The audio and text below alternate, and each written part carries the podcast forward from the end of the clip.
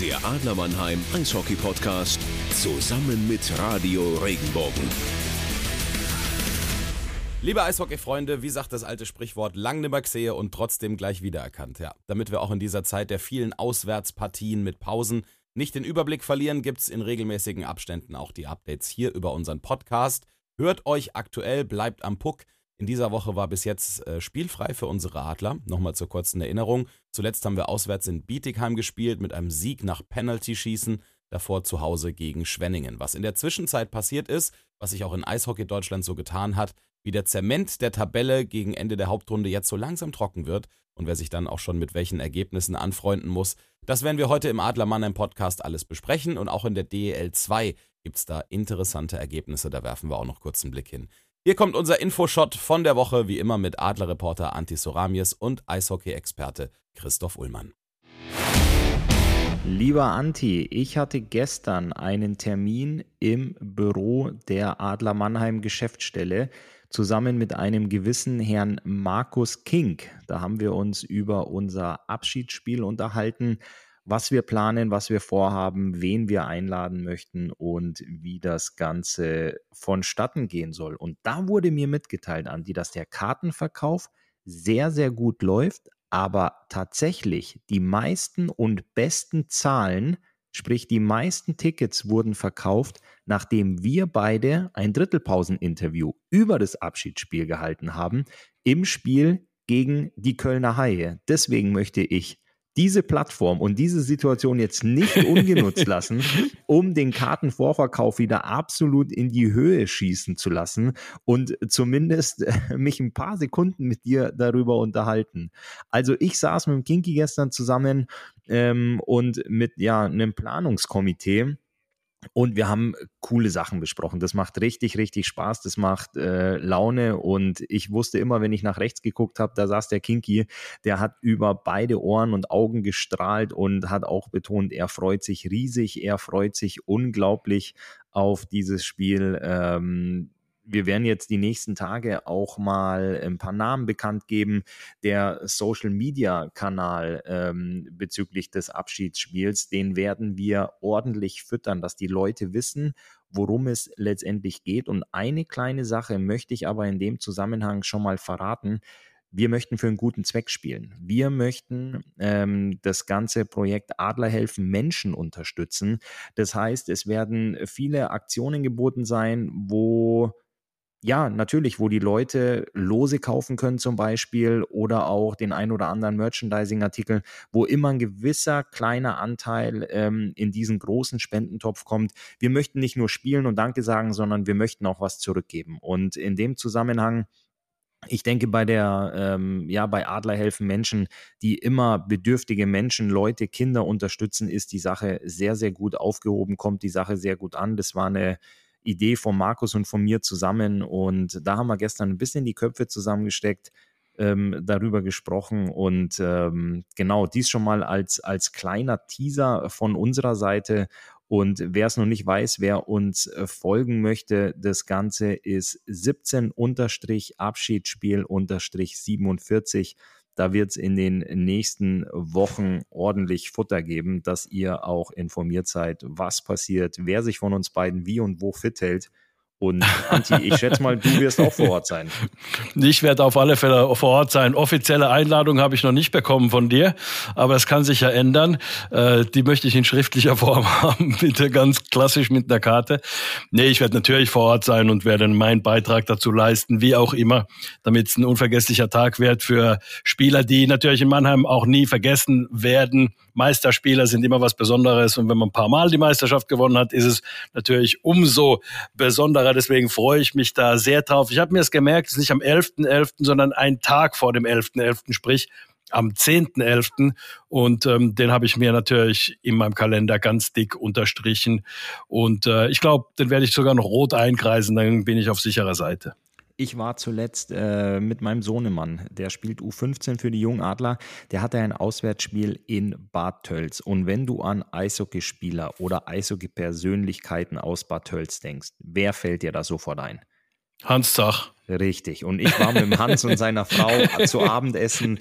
Ähm, es war sehr, sehr lustig. Es war sehr kurzweilig. Wir haben viel gelacht. Wir haben über alte Zeiten gesprochen. Und in dem Zusammenhang habe ich natürlich einen Hans auch gefragt, wenn es ihm gesundheitlich gut geht, ähm, dann wollen wir ihn natürlich lautstark hinter unserer Bank haben. Und er hat gesagt, er notiert sich das auf jeden Fall. Wenn er fit ist, dann möchte er sehr, sehr gerne vorbeikommen. Also das war ähm, ein ach, der Hans hat uns begleitet, äh, mich beim DEB, Markus in Köln und dann auch nochmal ähm, bei den Adlern. Also Hans Zach darf bei so einem Event nicht fehlen. Ich habe ich sag, ganz kurz, müssen wir ganz kurz über Hans Zach, wenn wir schon dabei sind, ein bisschen ganz kurz reden. Und zwar, er hat ja den Ruf eines grantigen äh, Typen und so weiter. Dabei ist er ein herzensguter Mensch und ein richtig netter Typ. Wenn man sich, sich mit ihm unterhält und zusammensitzt, dann ist er ein toller Typ. Aber so, sobald es um Eishockeyspiele ging und so weiter, sobald da was gefragt wurde und sobald er hinter der Bande stand, da war er wirklich der Alpenvulkan. Aber im Prinzip im privaten Bereich, also wirklich ein ganz, ganz netter Mensch. Also wenn man mit ihm im Restaurant sitzt, wie er die Kellnerin behandelt, wie er die anderen äh, Tischnachbarn, Leute anspricht. Das ist der netteste Mensch überhaupt, so ein richtiger, ähm, ja, großvaterlicher Charakter. Aber mhm. wenn du ihm eine Frage übers Eishockey stellst oder über die Vergangenheit, dann merkst du, dass sich die Stirn etwas in Falten legt, die Augenbrauen ziehen sich ganz eng zusammen und dann ist da schon äh, so eine andere Seite, so eine verbissene Seite von ihm. Aber auch, was er für Geschichten erzählt hat, wie er mit dem Eishockey Spielen angefangen hat, dass er jeden Tag von zu Hause zu Fuß mit der Tasche über der Schulter und in Schläger, da hat er die Schlittschuhe ähm, draufgezogen, da ist er jeden Tag zu Fuß in die Eishalle marschiert mit der Tasche, um Eishockey zu spielen, wieder nach Hause. Das waren ja früher ganz, ganz andere Zeiten, als wenn man das heute vergleicht mit den ganzen Jugend- und Nachwuchsakademien. Und ähm, ich habe natürlich einen Hans ähm, als Spieler gehabt und da geht es um, ja, da geht es um, um Spiele, um Punkte um, äh, um Erfolg. Aber wenn du dann auch mal hörst, was ihn so zum Eishockey gebracht hat und was ihn bewegt hat und was er für einen Weg gegangen ist, so eine Zeit hat man natürlich in dem Spieler-Trainer-Verhältnis gar nicht. Aber das war sehr, sehr interessant, was er da zu berichten hatte. Und äh, in dem Zusammenhang natürlich auch in Absprache mit dem Kinky habe ich gesagt, Hans, wir brauchen dich an dem tollen Tag. Wir möchten gerne, dass du da dabei bist. Und äh, das ist schon, also das war für mich ein, ein sehr emotionaler Abend, äh, ein schönes Wiedersehen, ähm, weil es ja zwischen uns beiden auch öfter mal lautstark zugegangen ist. Also lautstark von einer Seite. Ich habe dann oft dem Kopf genickt. Du hast zugehört. Ich habe zugehört. Richtig. Und ähm, aber wo wir beim Thema sind, Anti, lass uns mal gleich Eishockey-technisch abbiegen. Hans Zach war ja, ist ja nicht nur in Bad Tölzer und äh, auf Adler-Seiten mal ähm, als Trainer aktiv, sondern auch lange beim DEB. Da hat sich jetzt auch wieder was getan. Es ist bekannt gegeben worden. Ganz genau, es ist bekannt gegeben worden. Also Harry Kreis, wir haben es im letzten Podcast ja schon besprochen, haben wir gesagt, okay, äh, Harry Kreis sicher einer, der mm, es angenehm macht für die Spieler, zu den äh, Maßnahmen zu kommen, zu den Turnieren zu kommen, ähm, zur Nationalmannschaft zu kommen, einfach die Atmosphäre schafft, die da ist. Eishockeymäßig ist er sowieso, äh, glaube ich, ähm, über äh, allem erhaben. Also da weiß ich, dass er, dass er da auch äh, ja wie gesagt, fachlich äh, absolut top ist. Und dann hat er mit Sulza jemanden, der ja als fester äh, Co-Trainer natürlich auch seine Impulse reingeben kann. Also ich finde das eine ganz, äh, ganz gute Mischung. Das hatten wir ja vorher schon gesagt. Jetzt ist es halt eben bekannt geworden. Deswegen sagen wir es nochmal. Ähm, wir glauben, also ich glaube zumindest dran, ich glaube, du hast deine Meinung nicht geändert zum letzten Mal, dass es eine gute Lösung ist. Ja, und Alexander Sulzer wird ja als Co-Trainer in der Doppelfunktion arbeiten. Er wird Co-Trainer von Harold Kreis beim DEB und er bleibt aber auch Co-Trainer von Thomas Popisch in Bremerhaven. Wie siehst, Was du, natürlich, wie siehst du diese Doppelfunktion? Was in der Situation gut ist, also beim hauptamtlichen Trainer sage ich, ah, das wird schwierig, aber für den Co-Trainer ist es natürlich so, vor allem für einen jungen Trainer wie ähm, äh, Alex Sulzer es ist, äh, ist es einfach so, dass man sagen muss, er sollte den täglichen Betrieb schon noch weiter lernen und einfach da dranbleiben. Also die Sachen natürlich von Popisch dann auch irgendwo äh, festigen lassen, die er so lernt im allgemeinen Umgang. Das ist eine Sache. Und die andere Sache ist, so bleibt er auch natürlich ganz nah an den Spielern dran, nicht nur in Bremerhaven, sondern als Co-Trainer machst du Video, schaust dir Spieler genau an, hast das ganze Material zur Verfügung und arbeitest ohnehin so in der Spielerbeobachtung und von daher äh, passt das natürlich sehr, sehr gut, dass er dann natürlich äh, da im allgemeinen DEL-Betrieb ganz nah dran ist. Also ich freue mich, ähm, weil es ist ja nicht lange hin, bis ähm, dann ja auch die WM-Vorbereitung startet. Und äh, die WM, die deutsche Mannschaft spielt ja in Tampere in Finnland dieses Jahr und da wird Harold Kreis und Alex Sulzer sofort das Zepter an der Bande übernehmen. Also ich freue mich drauf, welchen Input er sofort liefern kann, vor allem auch, was er für eine Mannschaft zusammenstellt und ähm, ob er diesen sportlich, was ich finde, sehr, sehr attraktiven Weg von Toni Söderholm auch weitergeht und wie man sich dann auf internationaler Bühne schlagen wird. Und ähm, aber es wurde nicht nur Harold Kreis beim DEB bekannt gegeben, sondern man hat in den letzten Tagen auch viel über Vertragsverlängerungen in der DEL gelesen. Und da spielten Torhüter eine ganz, ganz große Rolle. Drei an der Zahl. Davon einer in Schwenningen, Joachim Eriksson, hat langfristig verlängert. Ähm, ich weiß nicht, ob du die Videos gesehen hast bei einer ähm, Ehrenrunde ist er mit einem T-Shirt aufs Eis gegangen, wo hinten, ich meine, 2025 drauf stand. Ich, äh, ob du, ich habe hab auch ich drei, ich habe ich hab drei Jahre in, äh, in Erinnerung. Also äh, Deswegen bin ich mir nicht ganz sicher, ob mich mich da nicht täusche. Aber drei Jahre hätte ich jetzt gesagt. Aber zumindest sagen wir es mal so: äh, Lass uns nicht über Kleinigkeiten das eine Jahr hin, das andere her, sondern vielleicht ähm, so. Also wenn es drei Jahre sind, ich sage, das ist der gehört zu den Top-Torhütern in der Liga und ist eine absolute Lebensversicherung für ein Team wie die Schwenninger Wild Wings, die mit Sicherheit äh, nicht zu den Top-Teams gehören, aber mit einer guten, stabilen Torhüterleistung immer wieder die Chance haben, jedes Team zu schlagen, sprich auch oben in den Playoffs irgendwann mal mitzuspielen. Und da wird ein Grundstein auf alle Fälle der Torhüter sein und Eriksson äh, kriegt das hin. Der, der ist unfassbar stark sehe ich genauso ähm, absolut starker Rückhalt für die Wild Wings und Gratulation auch nach Schwenningen, dass man so einen Top-Torhüter so langfristig binden kann. Und dann hat Schwenningen, äh, nicht Schwenningen, Entschuldigung, Straubing auch gleich Nägel mit Köpfen gemacht auf der Torhüterposition.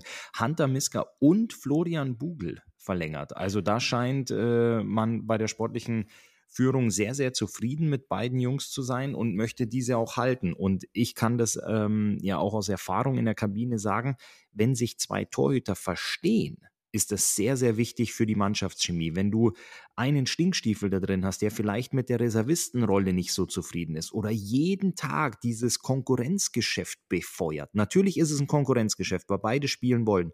Aber wenn beide sich pushen zu Top-Leistungen, aber dann auch noch gut verstehen, und das hört man aus, ähm, aus der Straubinger Kabine ganz, ganz laut.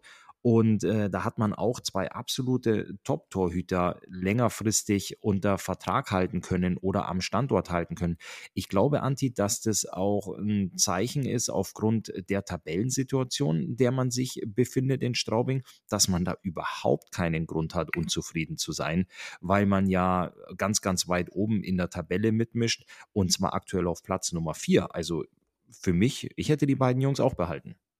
Definitiv, zumal Hunter Miska ja keiner ähm, ist, der jetzt so sagen wir mal im Herbst seiner Karriere steht, sondern eigentlich noch äh, mittendrin ist als Torhüter mit 27, so mit ähm, Mitte, Ende 20 sagt man ja, ist ein Torhüter erst überhaupt dann richtig, ähm, sagen wir mal, in der Blüte seines Schaffens. Und Hunter Miska ist 27, wird im Sommer 28, also genau richtig, um Top-Leistungen zu bringen. Auf der anderen Seite erfahren genug, um dem jungen Bugel eben dann auch ähm, ja als Mentor zur Seite zu stehen. Bugel ist äh, wird dieses Jahr 21 Jahre alt im Mai, also nach der Saison.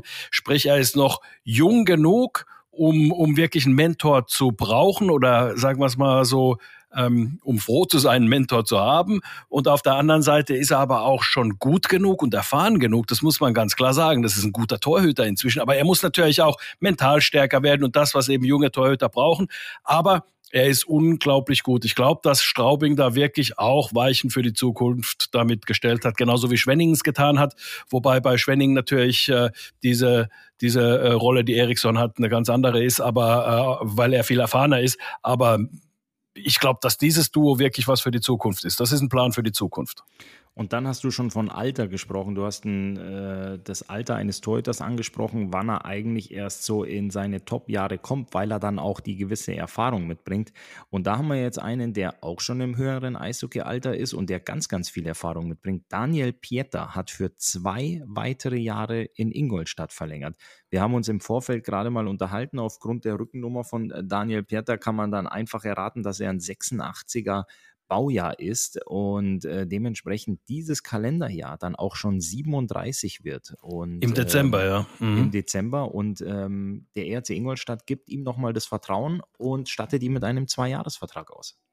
Sprich, wenn der vorbei ist, also wenn diese Saison vorbei ist, äh, starten nochmal zwei neue Jahre. Er beendet diese Saison als 36-Jähriger, ist also 38, wenn der Vertrag ausläuft und wird in diesem Jahr dann 39. Und ich glaube, dass er mir mal gesagt hat, ich habe mich äh, öfter mal mit ihm unterhalten und ich glaube, dass er mir gesagt hat, also mit 40 könnte er sich vorstellen, noch zu spielen. Also von daher ich würde jetzt nicht meine Hand dafür ins Feuer legen, aber ich meine es im Ohr zu haben, dass er gesagt hat, bis 40 kann er noch spielen. Und ich sage dir ganz ehrlich, also mit der Performance, jetzt mit 36, die er aufs Eis bringt, muss ich wirklich sagen, Hut ab. Er hat in 40 Spielen 10 Tore, 17 äh, Assists in dieser Saison gemacht. Wenn er so weitermacht, ist er bei 35 Punkten in 52 Spielen.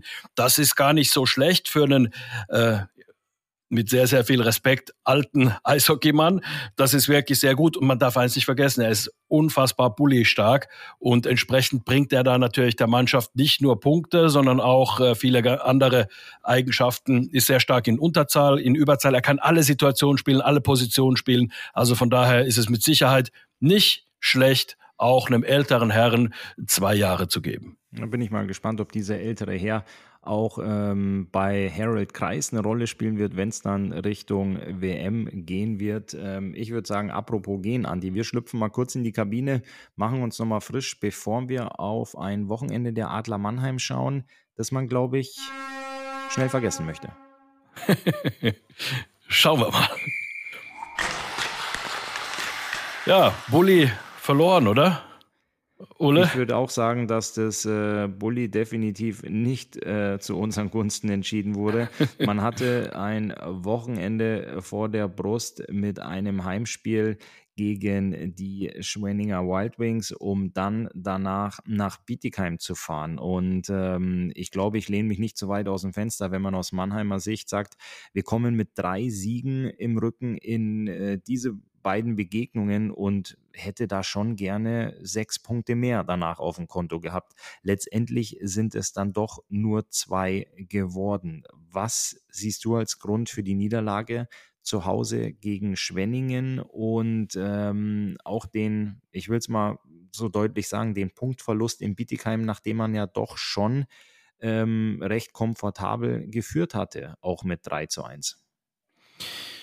Also zunächst mal muss ich sagen, man hatte ja, du hast gesagt, drei Spiele vorher gewonnen. Und äh, wenn man sich das Ganze anschaut, wie, du hast zu Hause nach einer Niederlage in Nürnberg, hast du dann zu Hause, also sonntags war die Niederlage in Nürnberg, dann freitags spielst du zu Hause gegen München, gewinnst 5 zu 1, hast ein gutes Spiel gemacht, dann ist es natürlich schwierig, nach Iserlohn zu fahren, die Spannung zu halten, also war es eine Herausforderung, die hast du gemeistert, gewinnst dort mit 3 zu 0, kommst nach Hause, gewinnst mit 4 zu 2 gegen Wolfsburg, lagst da auch hinten und so weiter. Also äh, machst wirklich einen guten Job und dann kommt Schwenningen und irgendwo muss man wissen, diese Spiele gegen Schwenningen sind ein bisschen anders, die haben Derby-Charakter, überhaupt keine Frage. Und dann einfach, ja, das Ding nicht irgendwie, sagen wir es mal so, konzentriert zu spielen, ähm, als mannschaftlich geschlossen zu spielen, sondern irgendwie versuchen, na ja, das kriegt man dann schon irgendwie hin. Und das reicht halt eben nicht. Also das war, muss ich sagen, eine große Enttäuschung für die Fans, für alle, auch wahrscheinlich für die Mannschaft selbst. Also die waren da wirklich auch äh, bisschen ratlos, warum es zu dieser Niederlage kam. Ich glaube einfach, dass es so schnell sich einschleichen kann. Mensch, wir müssen nur solides Eishockey spielen, dann kriegen wir es schon hin. Und das ist zu wenig.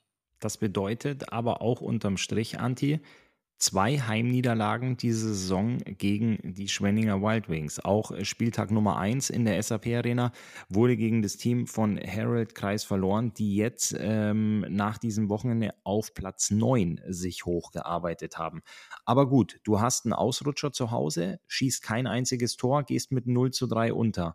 Und dann fährst du nach Bietigheim das ist, sollte ja eigentlich Motivation sein. Da brauchst du ja wirklich keine Worte deines Trainers, weil du weißt, du hast jetzt zu Hause ein Derby verloren und fährst jetzt zu einem Team, das auch nur 70 Minuten oder 75 Busminuten von dir entfernt ist. Du startest gut, gehst mit 2-0 in die erste Drittelpause, kriegst einen schnellen Anschlusstreffer, korrigierst dich aber nach 40 Minuten wieder auf 3 zu 1 und dann ein letztes Drittel, das mit 1 zu 3 verloren geht.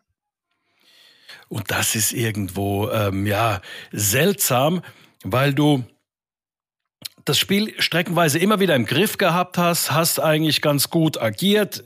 Streckenweise, du hast kein tolles Spiel gemacht, das mit Sicherheit nicht bis dahin. Also ich spreche über die ersten beiden Drittel, aber es war irgendwo, wo du sagen kannst, naja, es war ganz okay, du hast äh, mehr Schüsse aufs Tor gebracht und so weiter und so fort. Das, was man eigentlich so sehen will, hast nicht genug Torchancen erarbeitet, aber hast halt genug Tore erzielt, um ein Spiel zu gewinnen. Und dann, du hast gesagt, hinten raus kommen dann plötzlich die Tore einfach irgendwie, ja, unsorgfältig gespielt, nicht ähnlich wie gegen Schwenningen, auch nicht äh, irgendwie gedacht, naja, jetzt komm, jetzt äh, reißen wir uns zusammen, jetzt spielen wir dieses Ding clever zu Ende, sondern man hat da sehr, sehr viele ähm, schlechte Entscheidung getroffen in der eigenen Zone, sagen wir es mal so, defensiv. Und dann fängst du dir auch gegen ähm, de, diesen Gegner, gegen den Tabellenletzten, fängst du dir halt auch ein paar Treffer ein. Die haben auch paar qualitativ ganz gute Spieler. Einer, der wirklich äh, richtig hervorgestochen hatte,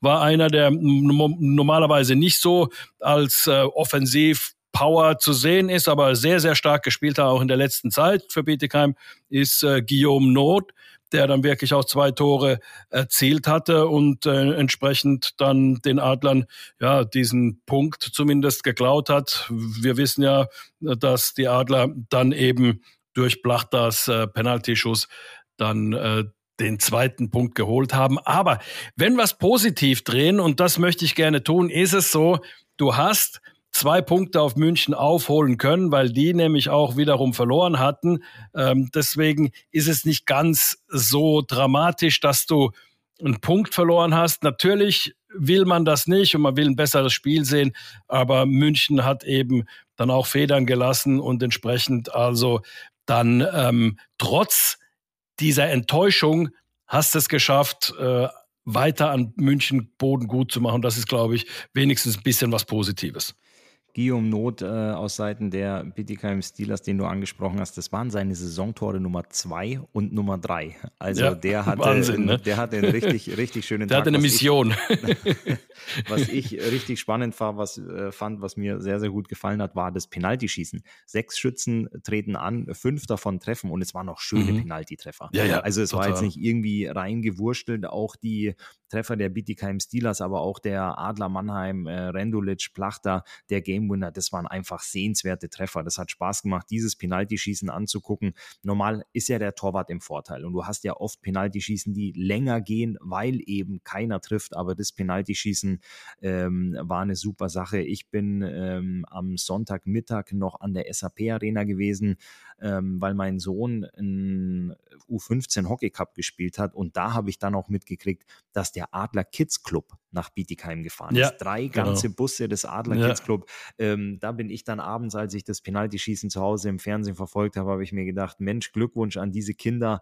Ähm, sicherlich hätten sie sich über einen Sieg nach 60 Minuten gefreut, aber so sind die auf volle Kosten gekommen mit Overtime, mit Penaltyschießen und dann auch noch so ein super Penaltyschießen. Ich glaube, dass die Stimmung, Anti, im Bus auf dem Heimweg des Kids Club eine richtig gute war und ich bin auch, glaube ich, ganz sicher, dass die, die die Kinder betreut haben in den Bussen und beim Spiel, die dann froh waren, als sie dann abends zu Hause waren, wenn so eine gute Stimmung im Bus auf dem Rückweg herrscht.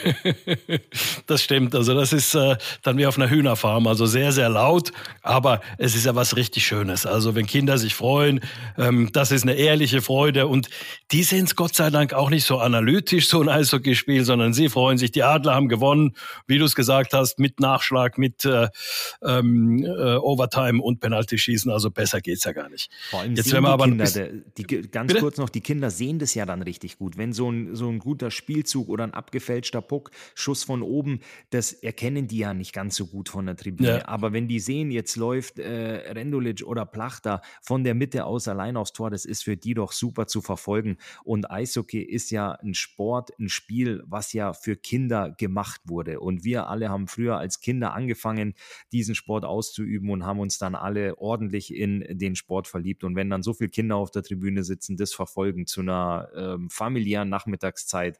Also da habe ich mich zu Hause, obwohl ich nicht im Block des Kids Clubs saß, da habe ich mich echt für die ganzen Kids gefreut. Ja, ich auch total. Also war, das ist immer eine schöne Sache, wenn das organisiert wird. Jetzt lass uns noch mal ein bisschen in die Zukunft schauen. Am Sonntag, am Freitag ist spielfrei. Am Sonntag geht's gegen den Tabellenzweiten gegen Ingolstadt, die einiges an Verletzungssorgen haben, aber da trotzdem sehr, sehr gut rausgekommen sind aus diesen Verletzungssorgen beziehungsweise aus den Spielen, die sie äh, gespielt haben. Da muss man sagen, da scheint es sehr zu stimmen intern in dieser Mannschaft. Also die haben äh, wirklich Pech gehabt, Topspieler verletzt gewesen, immer noch verletzt teilweise und äh, schaffen es immer wieder Top-Leistungen dann auch zu bringen. Also jetzt äh, äh, wird das mit Sicherheit dann auch kein Spaziergang gegen den Tabellendritten, wenn der Zweite die Adler dort spielen definitiv ähm, auch das, was danach kommt. Auswärtsspiel in Ingolstadt, darüber hast du gerade gesprochen. Und dann das nächste Auswärtsspiel, allerdings sieben Tage ähm, später, ist in Straubing am Pulverturm. Mhm. Ähm, die ja. Adler spielen immer gut gegen Straubing, auch vor allem auswärts, war ja auch zuletzt immer in den ähm, Playoff-Serien äh, zu bewundern. Aber einfach werden die nächsten beiden Begegnungen nicht, bevor dann Iserlohn in die SAP-Arena kommt. Ähm, ich würde jetzt aber gar nicht so weit, Anti, auf dieses Restprogramm schauen, sondern ich denke, die ersten zwei ähm, Partien mit Ingolstadt und Straubing sind richtige Kracher, weil das auch Mannschaften sind, denen du im weiteren ähm, Playoff-Verlauf begegnen kannst und auch ähm, eventuell begegnen wirst. Deswegen, äh, wir haben es ja schon oft genug gesagt, ist es, ähm, sind es Partien, wo du ich habe es immer so schön formuliert, deine Visitenkarte hinterlassen möchtest oder deine Duftmarke setzen willst. Da bin ich gespannt, vor allem auswärts. Ähm, ich bin am Sonntag in Ingolstadt mit dabei. Du machst Radio, ich mache Fernsehen. Vielleicht haben wir in der Drittelpause ähm, mal ein bisschen Luft, uns da auszutauschen. Ähm, ich freue mich auf jeden Fall auf die Partie. Ich auch. Das wird ein richtig gutes Spiel. Beide werden äh, gutes Eishockey zeigen. Ingolstadt ist ein Team, was wirklich erfrischendes Eishockey auch spielt und äh, sehr lauffreudig spielt. Und entsprechend äh, wird das mit Sicherheit nicht sowas sein, dass da zwei Mannschaften aufeinander hm, treffen, die beide bloß nicht verlieren wollen, sondern die werden beide so spielen, dass sie gewinnen wollen. Und wie du sagst, eine mh, hm, Visitenkarte abgeben. Gerade jetzt sind noch elf Spiele für die Adler. Stell dir das vor. Das ist also äh, die Saison neigt sich wirklich dem Ende entgegen. Ähm, also die Hauptrunde, die Saison nicht, die beginnt ja dann für viele erst richtig dann, wenn es in die Playoffs geht. Also von daher, ähm, man muss sagen, die Zeit vergeht schnell, gell? Äh, fast will ich sagen, Gott sei Dank, weil man auf die schönste Zeit des Jahres zuläuft. Aber du hast recht, die Zeit vergeht unglaublich schnell und äh, jetzt sind wir da wieder durch die Saison geflogen. Ähm, aber lass uns mal in die Kabine springen, Anti, dass wir dann mal wirklich die Liga ein bisschen unter die Lupe nehmen ähm, dass wir da noch ein bisschen drüber sprechen können, wie schnell die Zeit wirklich vergeht und ähm, ob es vielleicht auch das ein oder andere Team gibt, ähm, die wir dann, wenn die Spiele rum sind, ähm, in der DEL nicht mehr zu bewundern haben.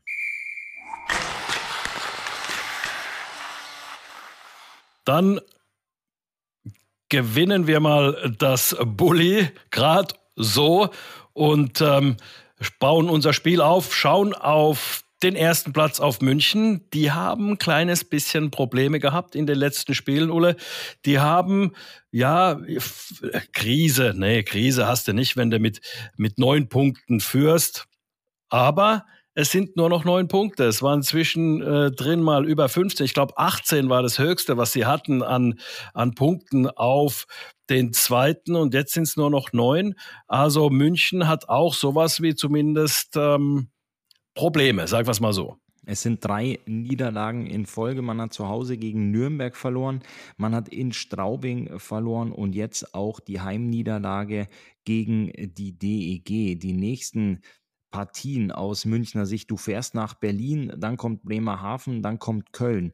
Also München hatte es im Saisonverlauf glaube ich, sonst nicht wirklich hinbekommen, mal zwei Spiele in Folge zu verlieren. Also da waren ja immer richtige Siegesserien mit dabei und jetzt ist das mal so ein richtiger Durchhänger. Ich würde es als ordentlichen Durchhänger bezeichnen ähm, nach dem Jahreswechsel. Ähm, vor allem für mich sehr, sehr ähm, fett zu markieren sind, dass zwei Heimniederlagen dabei waren. München ist ja normal zu Hause sehr, sehr stark und noch konzentrierter. Ich fand die Niederlage in Straubing, da war Straubing unglaublich stark.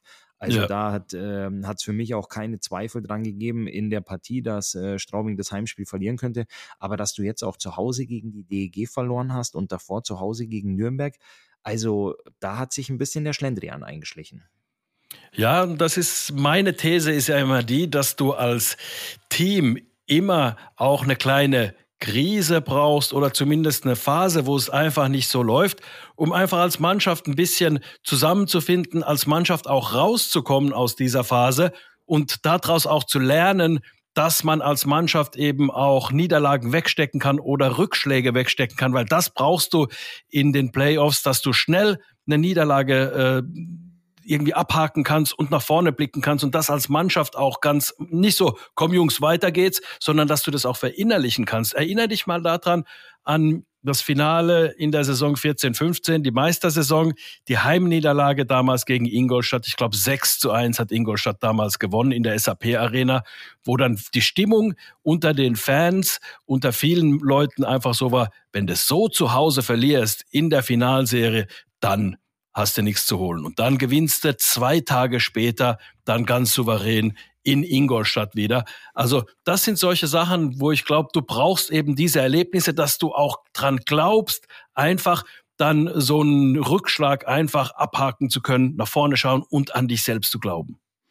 Definitiv. Ähm, ja, du, du brauchst mal so diese Hallo-Wach-Momente. Einfach diese, dass dich jemand mal ordentlich rüttelt, äh, so wie das damals eben bei uns auch war in der Saison, in der Meistersaison 2015, dass du nicht denkst, äh, egal was wir machen, wir gewinnen sowieso, sondern dass du auch mal feststellst, hey, Mist, äh, wenn wir nicht wirklich voll konzentriert sind und immer 100 Prozent geben, dann können uns die anderen auch schlagen, dann können wir auch Heimspiele verlieren. Und ähm, ja, vielleicht ist es auch aus Münchner Sicht dieser, dieser ja, weck mich auf Moment, ähm, dass man da wieder in die Spur findet und wirklich jeden Wechsel, jeden Zweikampf, jedes Bully und was es auch immer sein mag, auf der ganzen Eisfläche wirklich mit 100 Prozent angeht, dass du ähm, detailgetreu arbeitest, um da wieder in die Spur zu finden. Und äh, ich glaube auch nicht, dass Don Jackson da jetzt den Panikknopf drücken wird, ähm, sondern die ganze Truppe, auch er als Trainer, haben da ganz, ganz viel Erfahrung, um da locker und auch ähm, entspannt an die nächsten Spiele zu gehen. Ich finde es sehr, sehr auffällig, wenn man sich die Tabelle anguckt anguckt, München, ähm, unabhängig von den geschossenen Toren, hat 109 Gegentreffer kassiert bei 45 Spielen. Die Adler, es sind 104 Gegentreffer und der ERC Ingolstadt 106. Und alle anderen, die dahinter kommen, sind mit 135, 123, 115, 130, 111. Also da sieht man schon oben, die Teams achten sehr auf ihre Defensive. Und die sind da sehr, sehr eng zusammen. Und das sind eben so diese Kleinigkeiten und diese Details, auf die es jetzt ähm, in die Phase, in die wir uns bewegen, auch sehr entscheidend ankommen wird. Definitiv. Und du äh, sagst ja immer, dass, äh, oder man sagt immer, dass es äh, wichtig ist, einen guten Torhüter zu haben. Über die Saison gesehen äh, äh, kannst du gar nicht da top sein. Und wenn du dir anschaust, Niederberger in München, glaube ich, ein ganz ordentlicher Torhüter, genauso wie Felix Brückmann oder auch Michael Garteig. Also von daher hast du ähm, auch wirklich, also wenn du die Top 3 jetzt nimmst, äh, hast du da schon wirklich auch einen Hinweis darauf, warum das so ist. Du hast einen Top-Torhüter und hast natürlich natürlich dann auch ähm, eine gute Verteidigung bei allen drei Mannschaften, wenn wir einfach nur die Top drei Mannschaften jetzt mal nehmen. Und äh, entsprechend ist es dann halt auch so, dass du weniger Tore kassierst. Das ist äh, einfach die logische Konsequenz draus. Definitiv, äh, da gebe ich dir, da gebe ich dir absolut recht. Und wenn man, ich würde gern immer, wir haben es ja immer wieder thematisiert, ich würde gerne mal nach unten in der Tabelle gucken. Ähm, haben die Eisbären sich freigeschwommen? Haben die Eisbären mit dem Abstieg nichts mehr zu tun, Anti?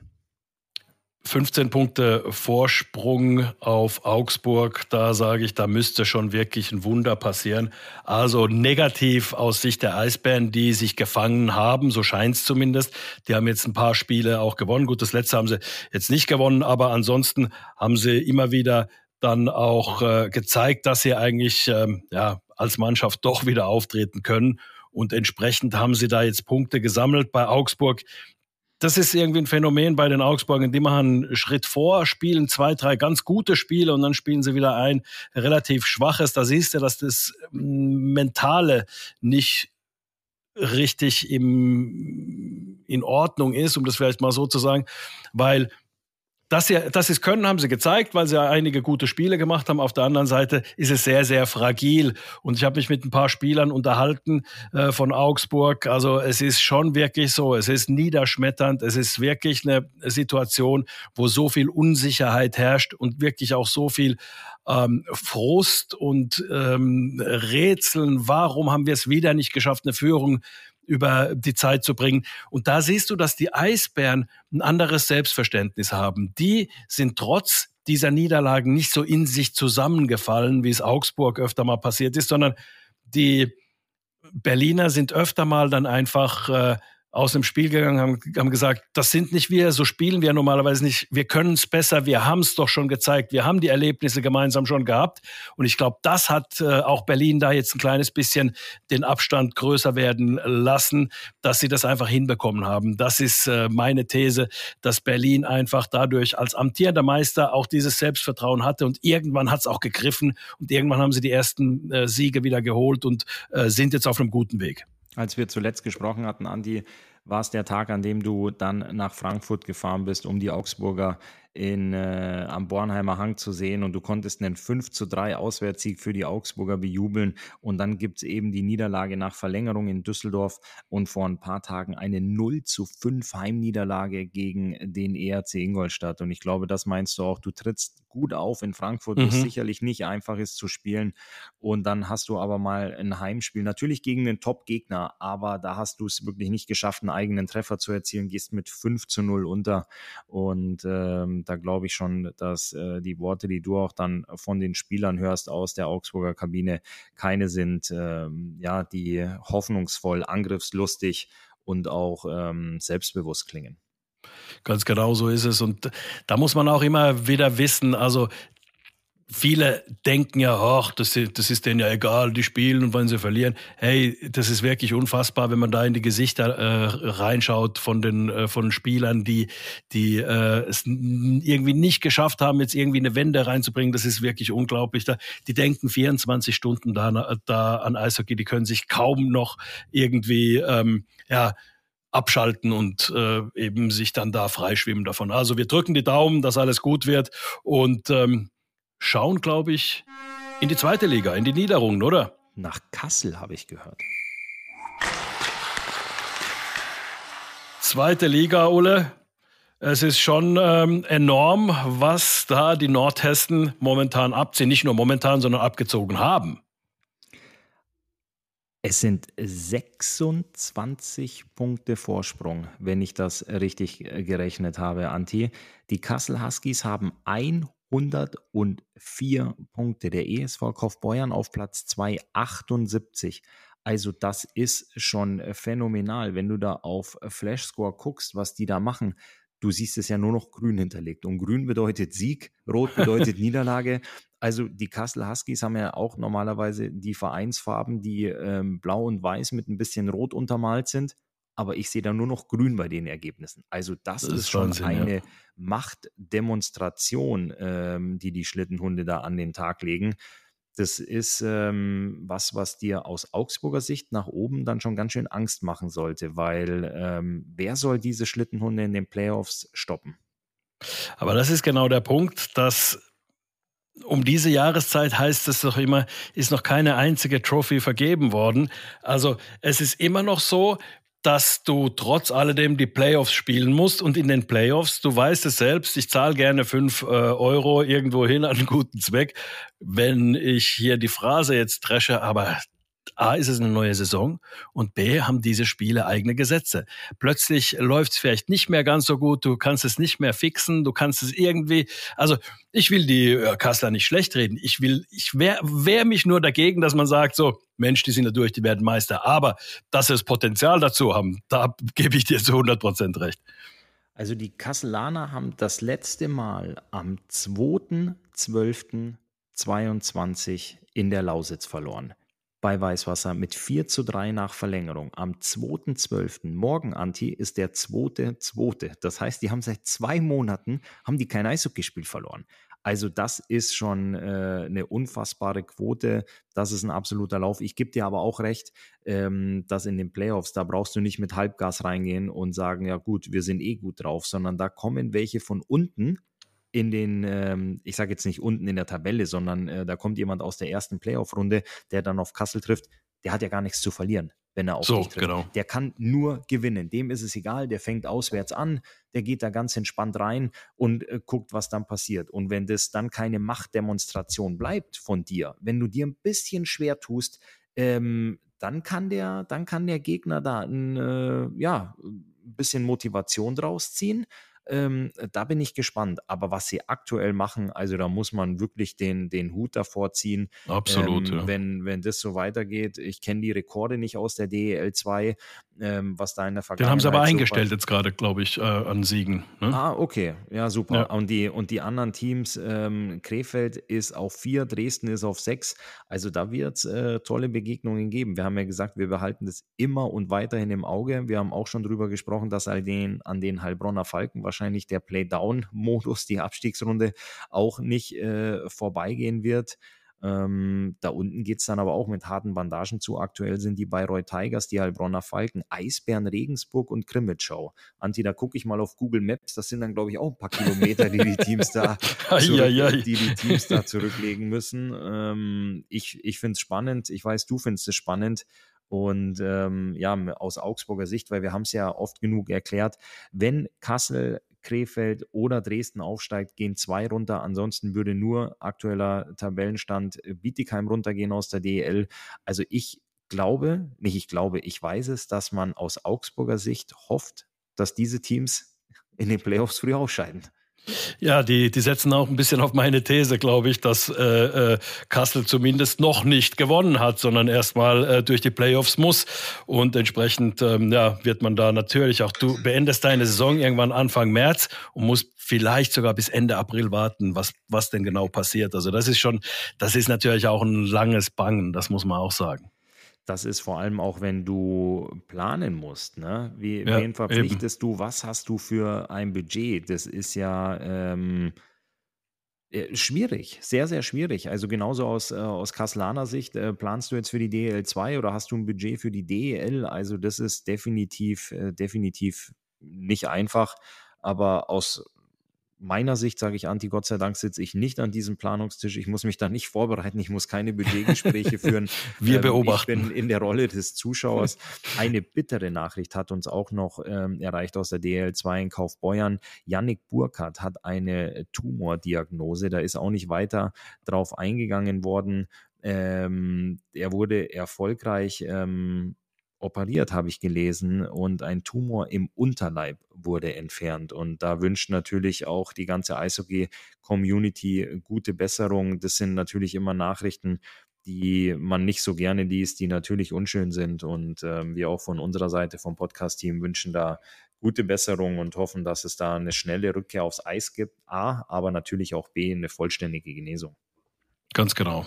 Dem kann ich mich nur anschließen, Ole. Und wir beobachten die zweite Liga weiter und ja, die haben ja auch nur noch 10, 11, 12 Spiele oder wie viele es halt eben noch sind, die noch gespielt werden bei denen. Also von daher sind wir sehr, sehr gespannt, was ähm, da passiert. Also ähm, freuen wir uns drauf auf ja, die Entscheidungen, die dann irgendwann fallen. Also da sind wir, sind wir sehr, sehr gespannt. Ole, dann äh, höre ich die Schlusssirene.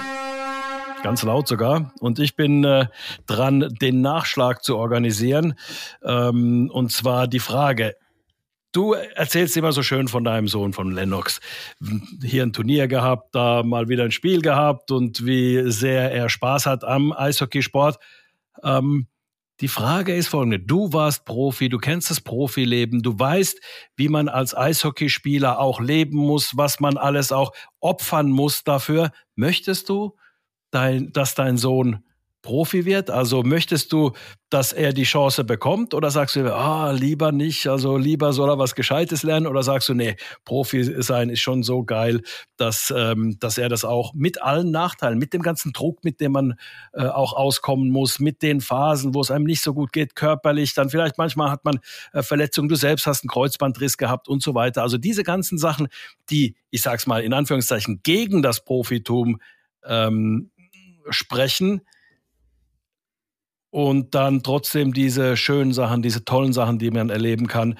Ähm, was wiegt da schwerer? Was wünschst du, Lennox?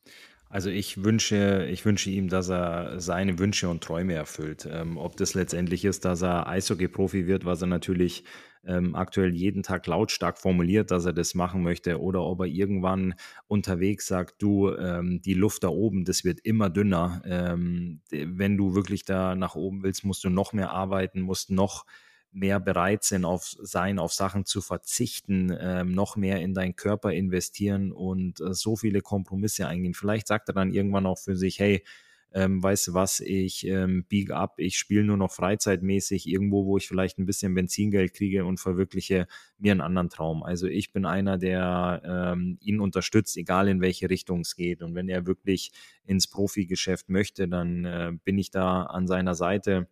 Ähm, die, die Mama, sprich meine Frau, hat auch schon ähm, zuletzt zu irgendeiner Feierlichkeit eine VIP-Karte auf Lebenszeit bekommen, egal in welchem Stadion das es sein wird. Ich habe noch keine gekriegt, ich werde mir dann eine kaufen, aber ähm, ich, werde, ich werde ihn unterstützen, in egal was es ist. Und wenn er sich irgendwann dazu entscheidet, ähm, zum Mond fliegen zu wollen, dann werde ich ihm versuchen, da tatkräftig äh, zu unterstützen und zu begleiten. Ähm, aber die Jungs müssen alle ihre eigenen Erfahrungen machen, ihre eigenen Erfahrungen sammeln.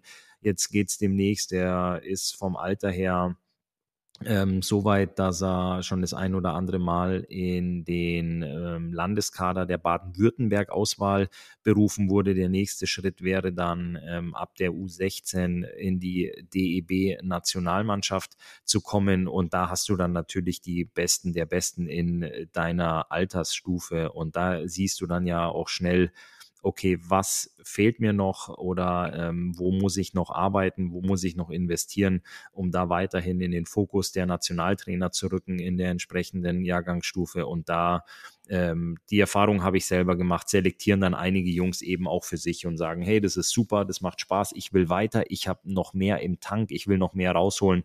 Und viele anderen sagen aber auch, hey, ich habe mal eine Jugend-WM gespielt, ähm, ich habe so ein Trikot mit nach Hause genommen und das ist das, was ich machen wollte. Ich habe mein absolutes Maximum erreicht. Ähm, ich möchte, dass er, und das sagen wir ihm auch zu Hause immer wieder, er soll was machen, wo er aufsteht jeden Morgen und wo er Spaß dabei hat. Und wenn er sagt, ich habe alles ich bringe alles mit, um Profi-Eishockeyspieler zu werden, aber es macht ihm keinen Spaß. Ich glaube, dann ist es, ist es nicht das Richtige.